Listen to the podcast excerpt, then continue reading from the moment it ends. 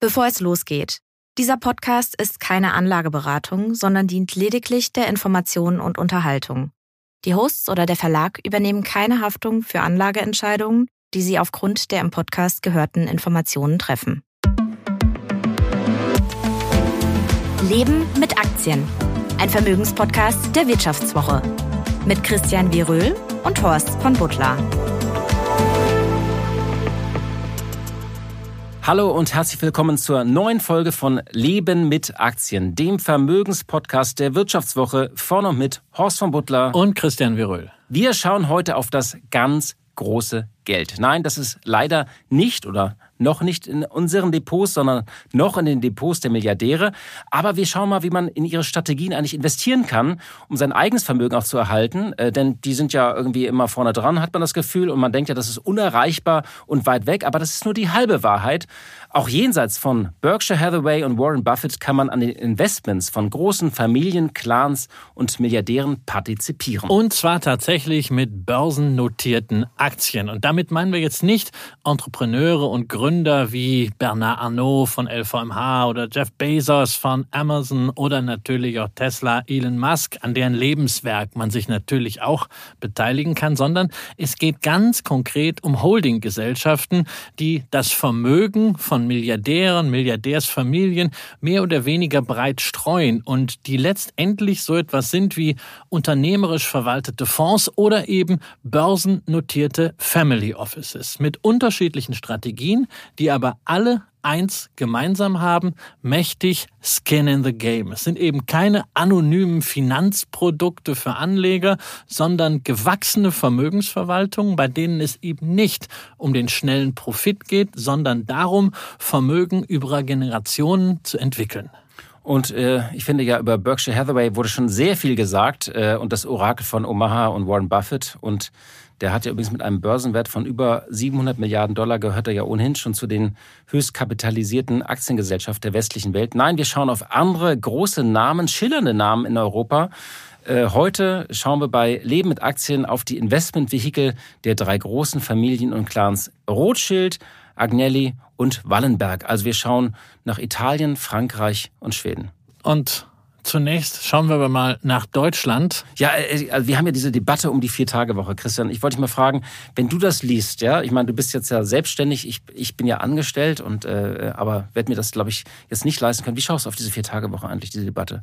Naja, also ich könnte es mir jetzt nicht vorstellen, nur vier Tage die Woche zu arbeiten, aber ich habe ja sowieso das Privileg, dass ich äh, den ganzen Tag das machen darf, was ich machen möchte, was mir Spaß macht. Äh, ich lese halt immer, äh, wir haben Fachkräftemangel, uns fehlen Arbeitskräfte und jetzt wollen wir plötzlich, dass die Arbeitskräfte, die wir haben, auch noch weniger arbeiten und bleibt dann eventuell noch mehr Arbeit liegen oder erledigt das alles KI. Also mir ist es ist so eine Diskussion, die da so vom Zaun gebrochen wird, bei der ich schlichtweg nicht verstehe, wo sie herkommt. Ich frage mich da einfach, haben wir nicht andere Probleme? Sollten wir nicht eher gucken, dass wir die Herausforderungen, die wir im Land haben, die wir durch Arbeit auch vielfach lösen können, dass wir die möglichst effizient lösen und dass wir dafür sorgen, dass Leute ihre Arbeit gerne und gut machen. Das ist eine sehr vorbildliche preußische Antwort, die ich aber teilen würde. Ähm, das Interessante finde ich, ich glaube, in vielen Unternehmen haben wir schon eine heimliche Vier-Tage-Woche. Wenn ich mir so den normalen Freitag in einem Großkonzern vorstelle, ich glaube, da, da morgens, ähm, da werden die Rechner hochgefahren, da wird noch eine Entscheidung getroffen, irgendwie Essen 1 oder Essen 2. Meinst du so freitags ab 1 macht jeder seins, dieser schöne Spruch. Ja, genau, hoch die also, Hände Wochenende. Nein, das geht anders. Hoch die Hände Dividende. das sagst du vielleicht. Und damit sind wir bei meinem zweiten Thema, äh, was ich dich noch fragen wollte, bevor wir zu den Milliardären kommen. Wir hatten ja wirklich eine fast ungute Ballung von Hauptversammlungen jetzt im Mai, die teils an einem Tag waren. Eine Kollegin bei der Wirtschaftswoche hat auch versucht, da waren, glaube ich, bei diesem äh, Super Wednesday äh, vor zwei Wochen, waren da 27 HVs an einem Tag und sie hat so viele wie möglich versucht, sich einzuloggen und zu besuchen.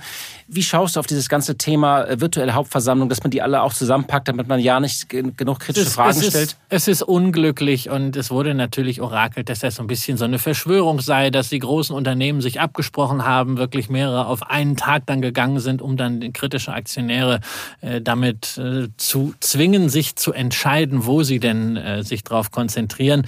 Ich glaube, die Wahrheit liegt da irgendwie so dazwischen. Man darf nicht vergessen, die meisten Unternehmen in Deutschland, gerade im DAX, haben als Geschäftsjahresende den 31.12. Dann braucht man gewisse Zeit, bis der testierte Jahresabschluss vorliegt.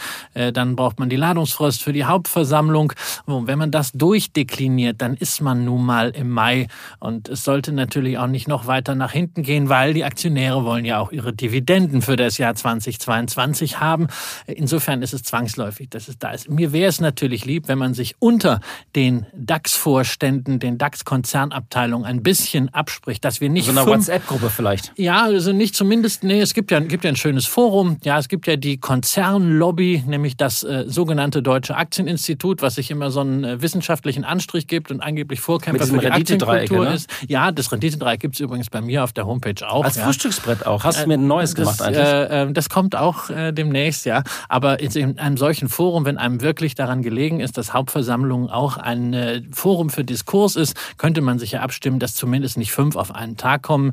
Äh, das wird für 2024 wahrscheinlich schon gar nicht mehr gehen, weil das sind so große Veranstaltungen, dass die auch für nächstes Jahr schon durchgetaktet sind. Aber vielleicht schafft man das ja für 2025, das ein bisschen zu entzerren. Aber bei den börsennotierten Gesellschaften, die wir in Deutschland haben, äh, bei dem Geschäftsjahresende 31.12., bei der gleichzeitigen Erfordernis, dass man bis 31.08., also acht Monate nach Aktiengesetz durch sein muss, werden wir immer eine gewisse äh, Ballung haben.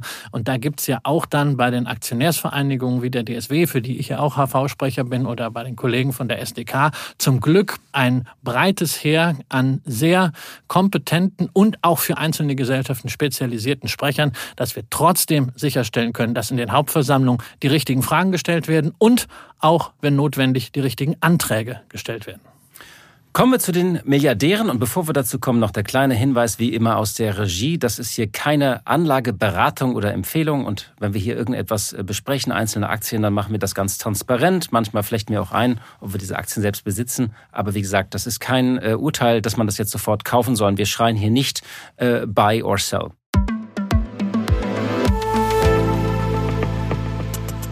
Kommen wir auf den ersten Clan, einen der schillerndsten Clan überhaupt.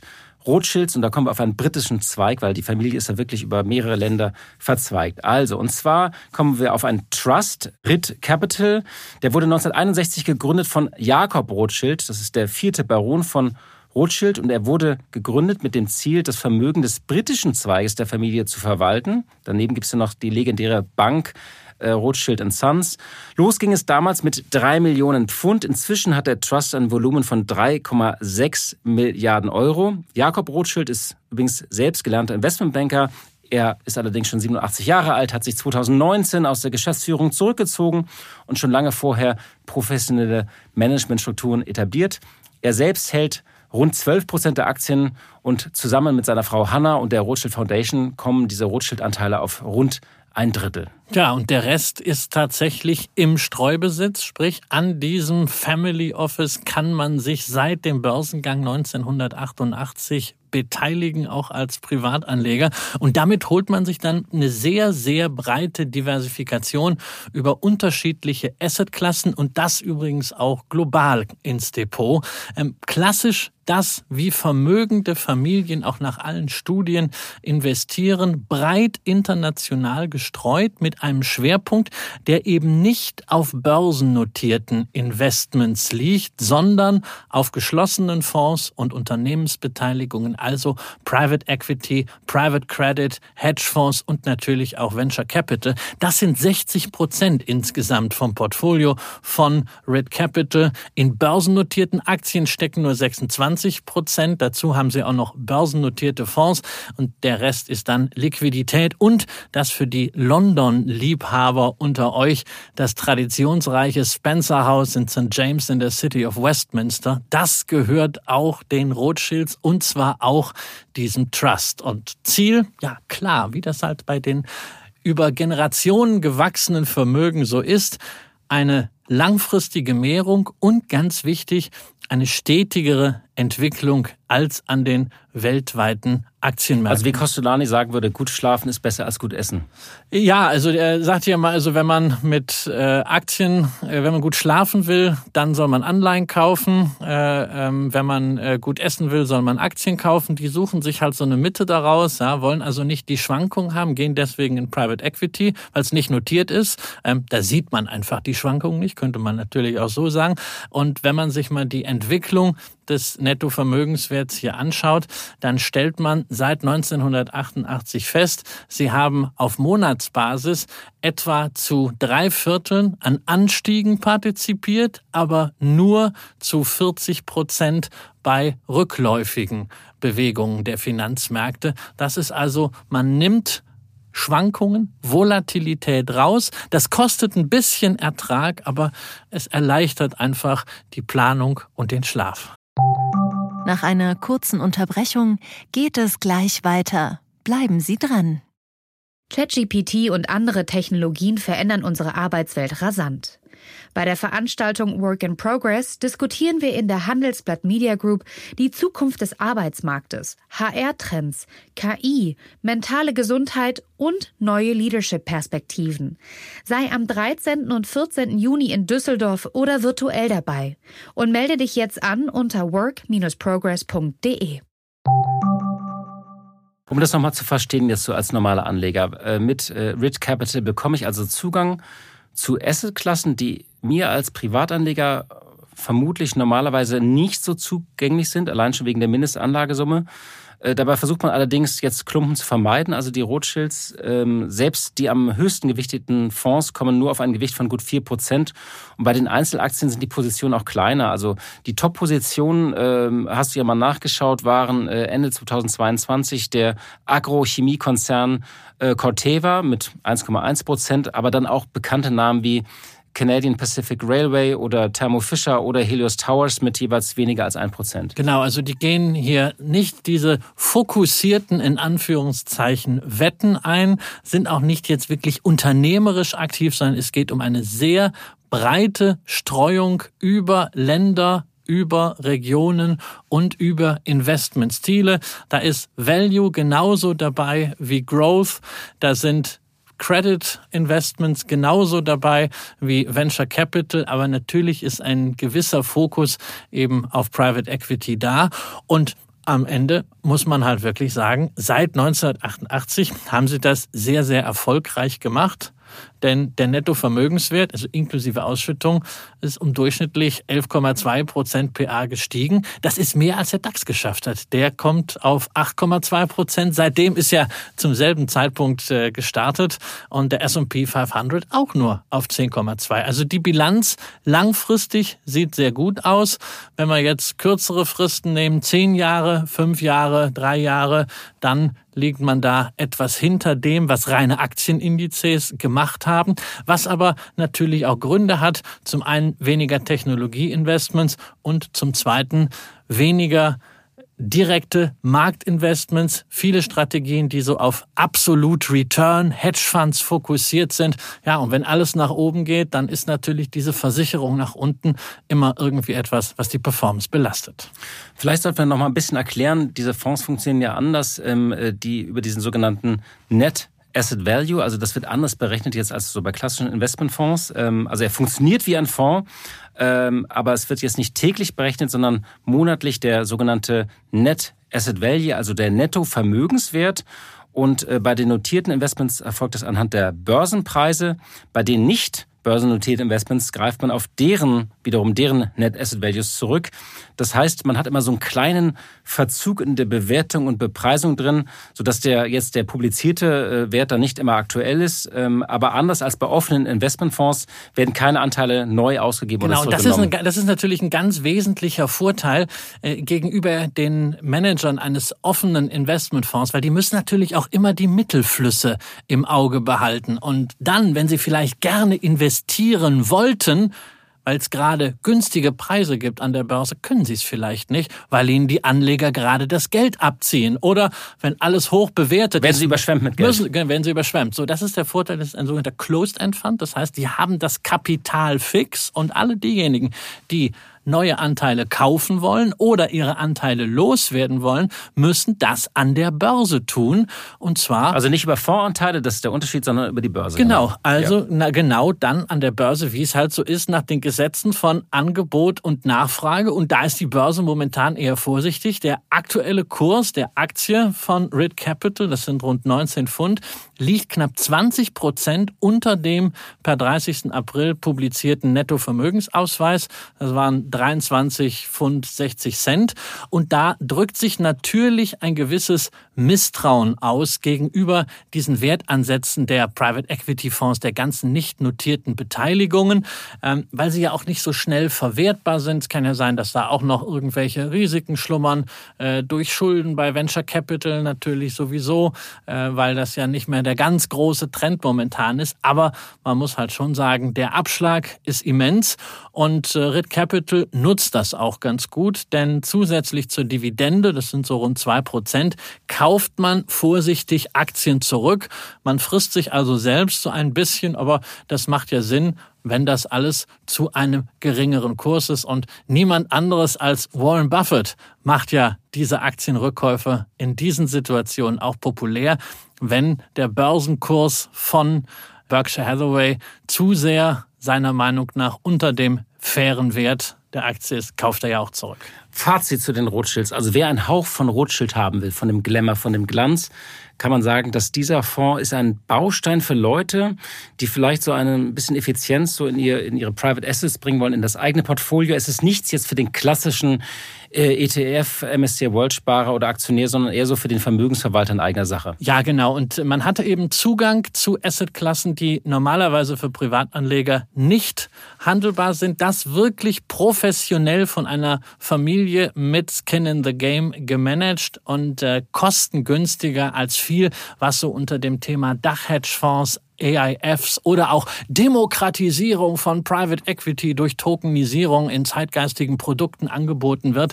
Ähm, wir haben in der Bilanz für 2022 äh, operative Ausgaben von 43,6 Millionen Pfund stehen. Das ist natürlich uh, absolut ein ordentlicher Betrag, aber in Relation zur Bilanzsumme sind das eben dann 1,17 Prozent. Wenn man bedenkt, dass die auch ein bisschen günstiger in diese ganzen institutionellen Tranchen reinkommen, ist die Kostenbelastung also hier deutlich geringer als bei vielen zeitgeistigen Produkten, aber natürlich höher, weil wir reden hier über Spezialitäten als bei einem ETF.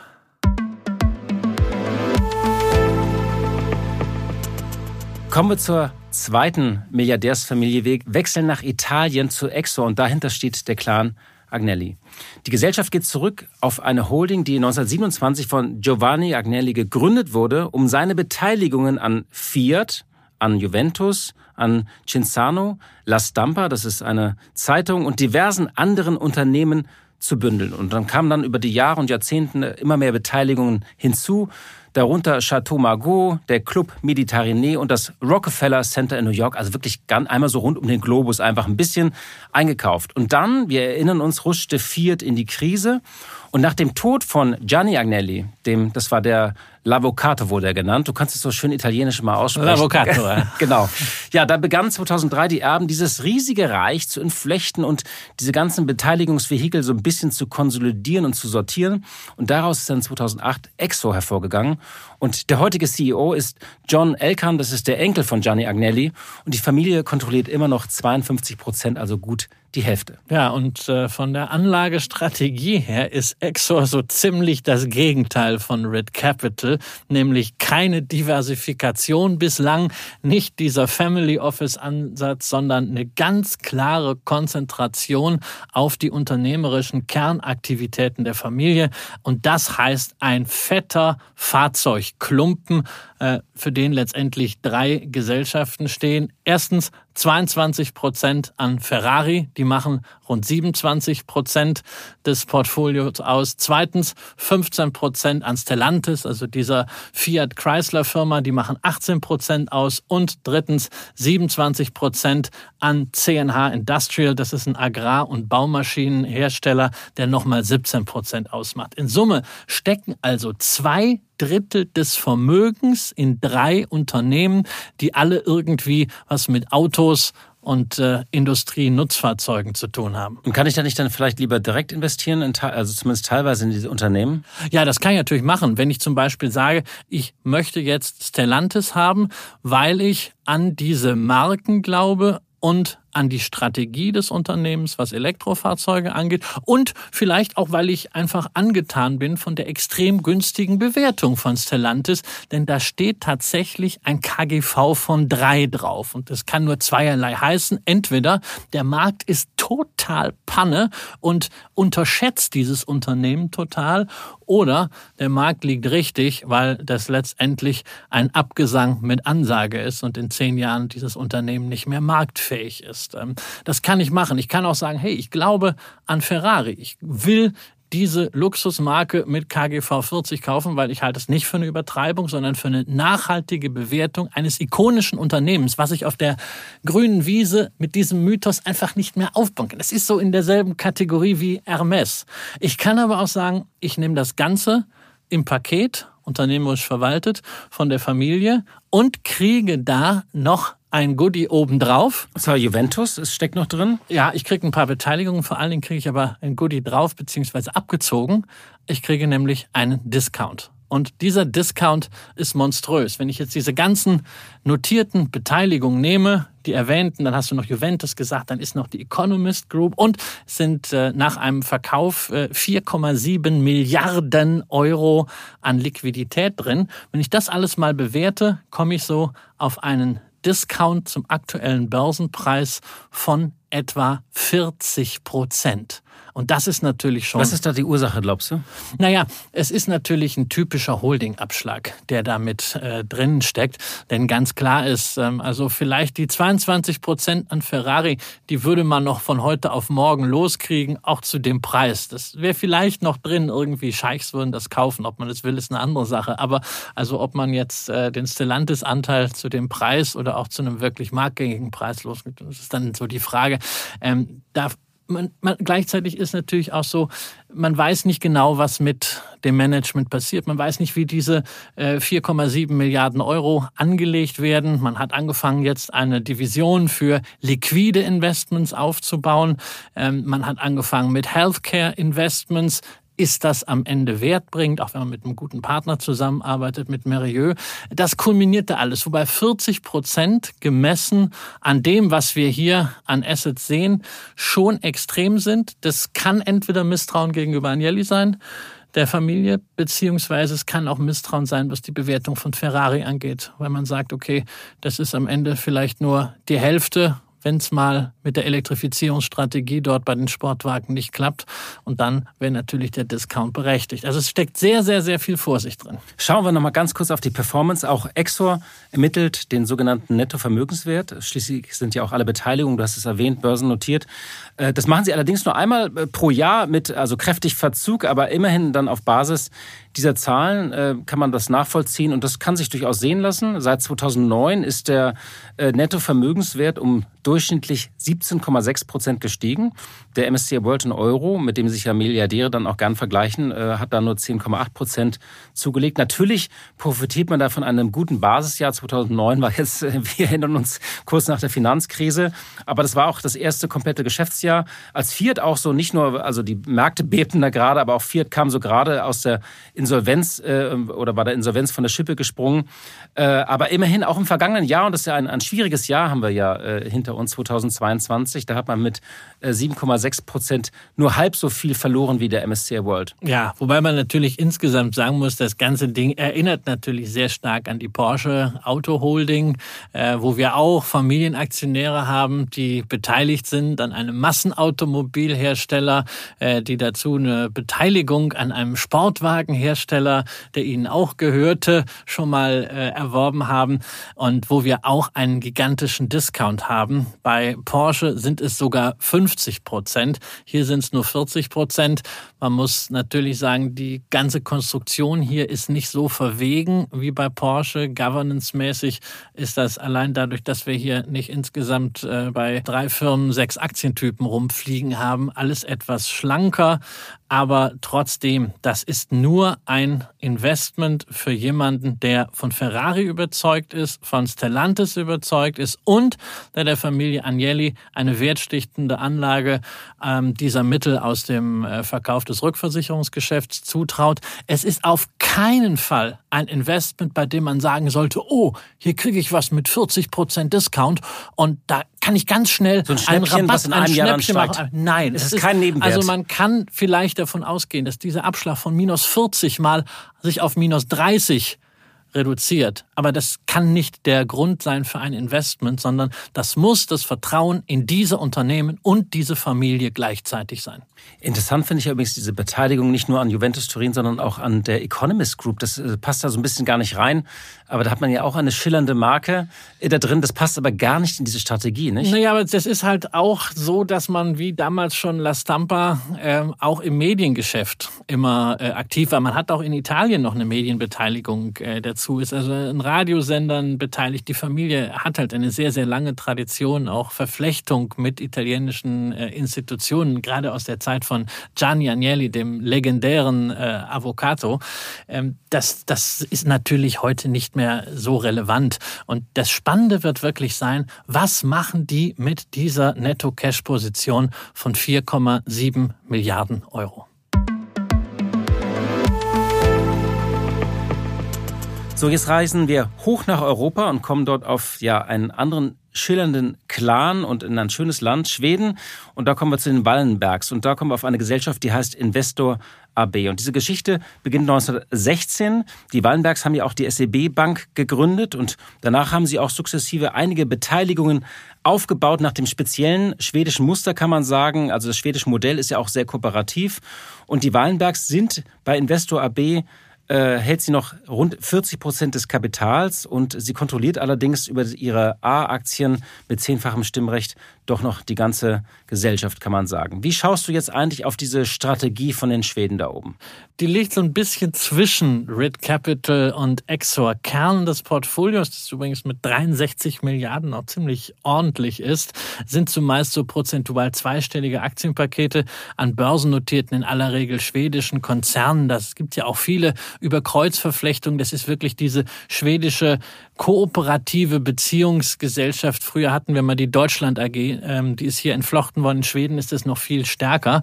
Auch hier haben wir einen ziemlichen Klumpen, denn immerhin 36 Prozent entfallen auf drei Unternehmen. Das ist der Kompressortechnikkonzern Atlas Copco, das ist ABB, die kennen wir Automatisierungstechnik und wir denken an den Impfstoff, aber die machen noch viel mehr. AstraZeneca aus dem Pharmabereich. Das ist so der Kern. Insgesamt haben sie so anderthalb. Ach, das ist lange her, dass ich mir da die erste Spritze habe geben hab lassen müssen. Meine erste, du hast wahrscheinlich äh, BioNTech bekommen. Nein, ich ne? habe hab AstraZeneca erste, die erste habe ich auch von AstraZeneca äh, bekommen und dann zweimal. Das war damals so das Ötti-Bier unter den Impfstoffen, ne? ja, aber wir, wir haben auch das überlebt. Also insgesamt haben die so, so äh, industrielle Kernbeteiligungen wirklich auch breit sektoral diversifiziert von äh, so etwa etwa anderthalb Dutzend. Interessant dabei, wenn wir industriell sagen, da sind auch fünf Prozent an der Nasdaq, am Betreiber der gleichnamigen Börsenplattform mit dabei. Das ist so der Exot im Portfolio. Und insgesamt ist dieser Bereich 70 Prozent vom Vermögen.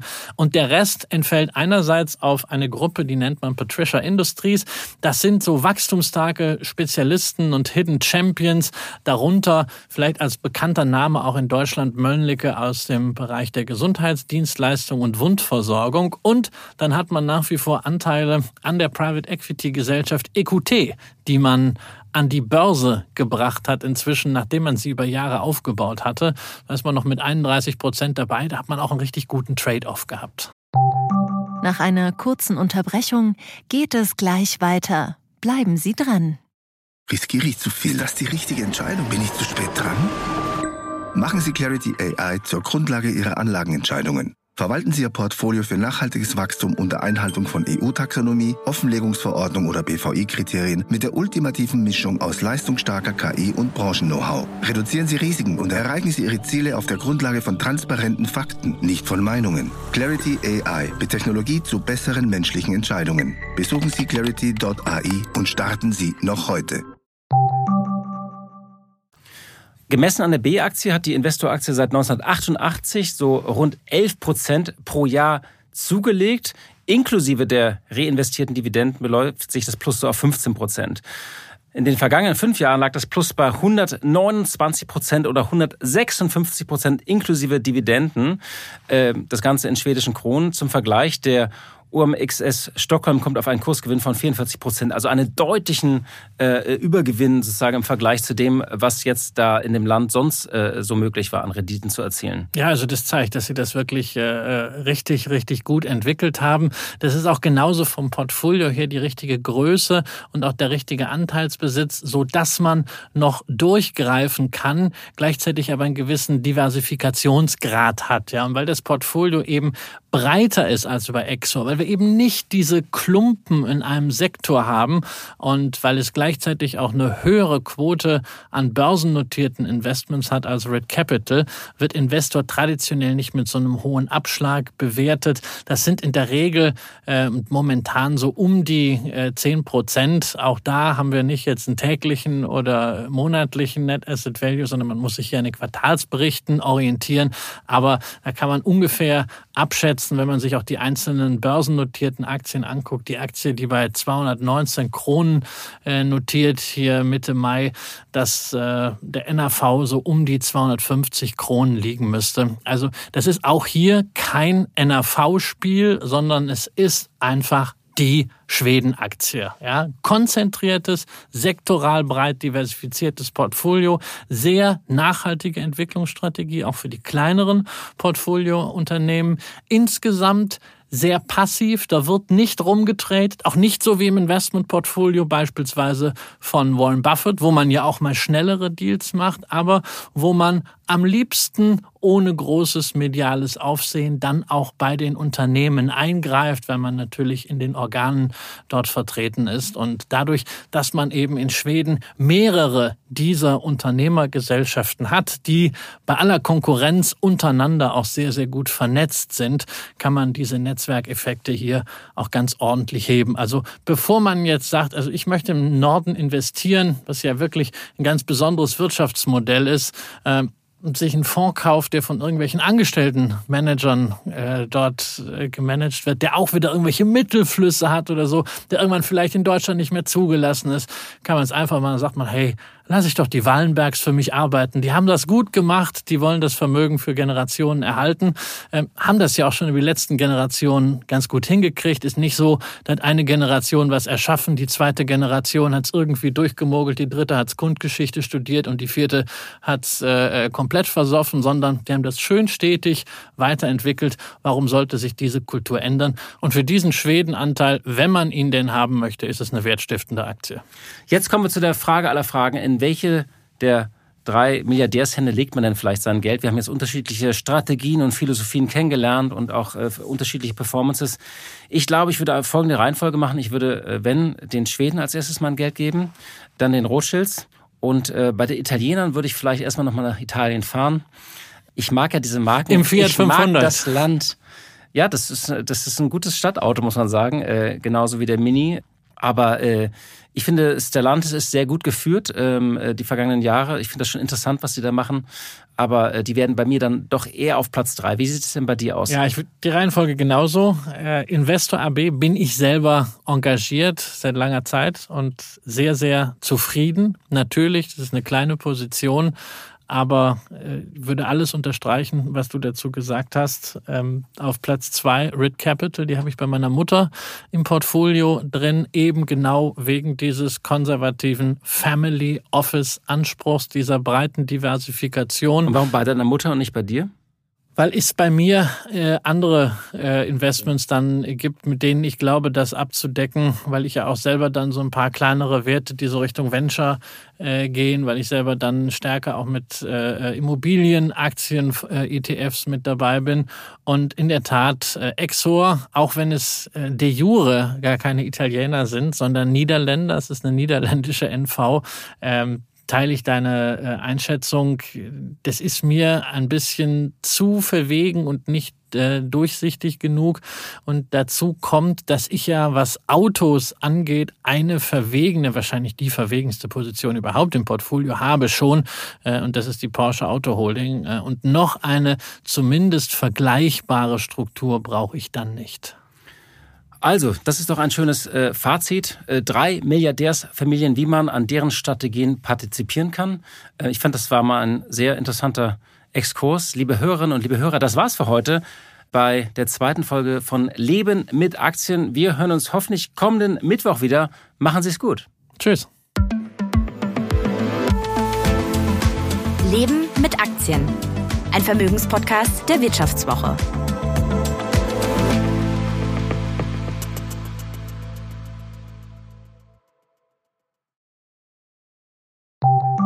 Nach einer kurzen Unterbrechung geht es gleich weiter. Bleiben Sie dran.